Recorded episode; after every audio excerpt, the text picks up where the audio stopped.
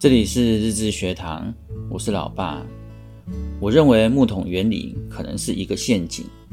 由木板拼凑成的木桶能装多少水，不是由最长的那块木板来决定，而是由最短的那块木板决定。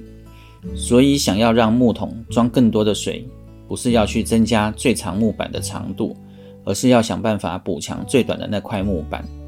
这个理论是认为在团队中能力最弱的人。决定了整个团队的总实力。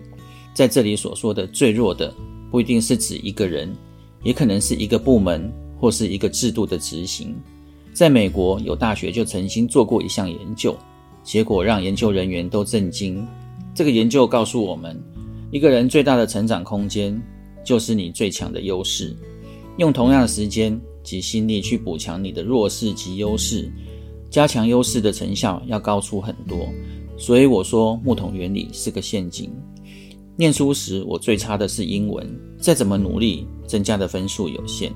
但是当我专注在数理科目，就能进步很多。你也可以把木桶的每一块木板当成是自己各方面的能力。你会想把自己的优势能力发挥到极致，成为无人能比的顶尖高手，还是努力学习补强自己不擅长的弱势呢？以个人发展的角度来看，其实需要精进的是个人的专长，也就是最大化自己的特长。因为无论是生活或职场上，你一直关注自己的弱点的话，很有可能就会让所拥有的特长被埋没，也就是浪费了容易让你表现得更好的优势。有时候还会失去前进的信心及动力。